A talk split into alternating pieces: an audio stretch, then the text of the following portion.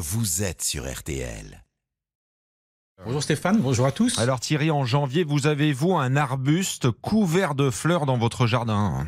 Oui, un mahonia. Mais alors attention Stéphane, hein, pas n'importe lequel. La variété Charity. Parce que le mahonia Charity, eh ben, c'est l'arbuste le plus sympa de la saison froide. Et chez lui, tout est réjouissant maintenant. Le feuillage, comme les fleurs. Alors on commence par son feuillage, ça donne quoi? Bah, c'est une merveille, parce que le Mahonia Charity, il a des feuilles resplendissantes en hiver. Elles sont vert brillant d'abord, puis après elles vont devenir un petit peu pourpres, euh, un peu comme la vigne vierge, et, et des feuilles qui ressemblent à celles du hou, mais 100 fois plus graphiques, parce qu'elles sont incroyablement symétriques le long des tiges. Une jungle, en fait, un couvert de fleurs. Oui, un feu d'artifice, des gigantesques bouquets d'épis qui rayonnent comme des fusées, qui, qui pétaradent dans tous les sens. Alors ces longs épis sont parsemés de clochettes jaunes citron frais. Des clochettes jaunes citron frais, c'est la couleur qui scintille le plus en janvier. Et dites-nous Thierry, ça sent bon, les fleurs sont parfumées?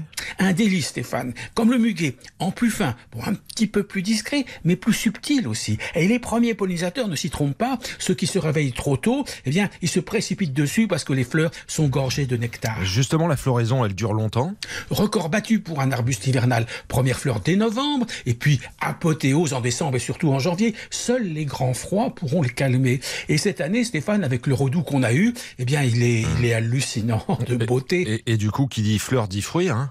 Oui, et là encore, le Mania Charity, il fait bien mieux que les autres, parce qu'il a des grappes opulentes de baies bleutées en fin d'été, euh, un peu comme de la vigne sauvage.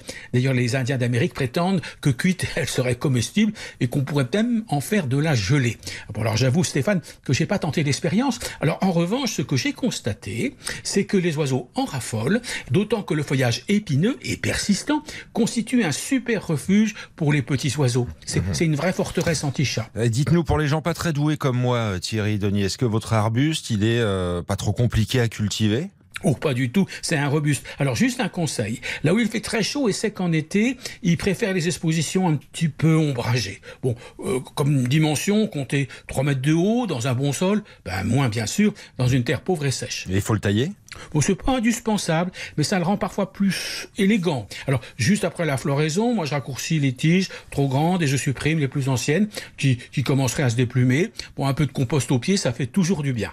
Et, et côté prix, ça donne quoi? Bah, pour moins de 30 euros, on a déjà un très beau pied en pot, hein, euh, déjà en fleurs souvent, et puis prêt à être planté. Il y en a dans toutes les jardineries, c'est pas la peine d'aller bien loin pour en trouver. On peut les planter dès maintenant, le temps n'est pas si froid, les plants reprendront très bien. Alors un bon point, Stéphane, il pousse bien aussi en bac sur un balcon, bon, qui est un petit peu plus petit, et, et demander à être taillé un peu plus souvent. Voilà le conseil du matin, c'est précieux. C'est avec Thierry Denis, notre jardinier préféré du Sud Morvan. Bonne journée Thierry. Bon week-end, Stéphane.